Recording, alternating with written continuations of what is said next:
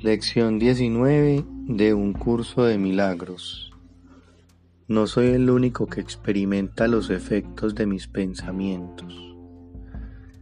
La idea de hoy es obviamente la razón por la que lo que ves no te afecta a ti solo. Notarás que las ideas que presentamos relacionadas con el acto de pensar a veces preceden a las que están relacionadas con la percepción, mientras que en otras ocasiones se invierte ese orden. Eso se debe a que el orden en sí no importa.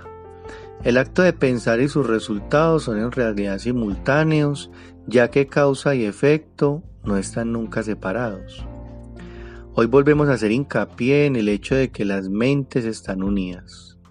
Rara vez se acoge bien esta idea al principio, puesto que parece acarrear un enorme sentido de responsabilidad e incluso puede considerarse como una invasión de la vida íntima. Sin embargo, es un hecho que no existen pensamientos privados. A pesar de tu resistencia inicial a esta idea, ya entenderás que para que la salvación sea posible, esta idea tiene que ser verdad y la salvación tiene que ser posible porque es la voluntad de Dios. El minuto de búsqueda mental que se requiere para los ejercicios de hoy debe hacerse con los ojos cerrados. Repite primero la idea de hoy y luego escudriña tu mente en busca de aquellos pensamientos que se encuentren en ella en ese momento. A medida que examines cada uno de ellos, descríbelo en función del personaje o tema central que contenga y mientras lo mantienes en la mente, di, no soy el único que experimenta los efectos de este pensamiento acerca de...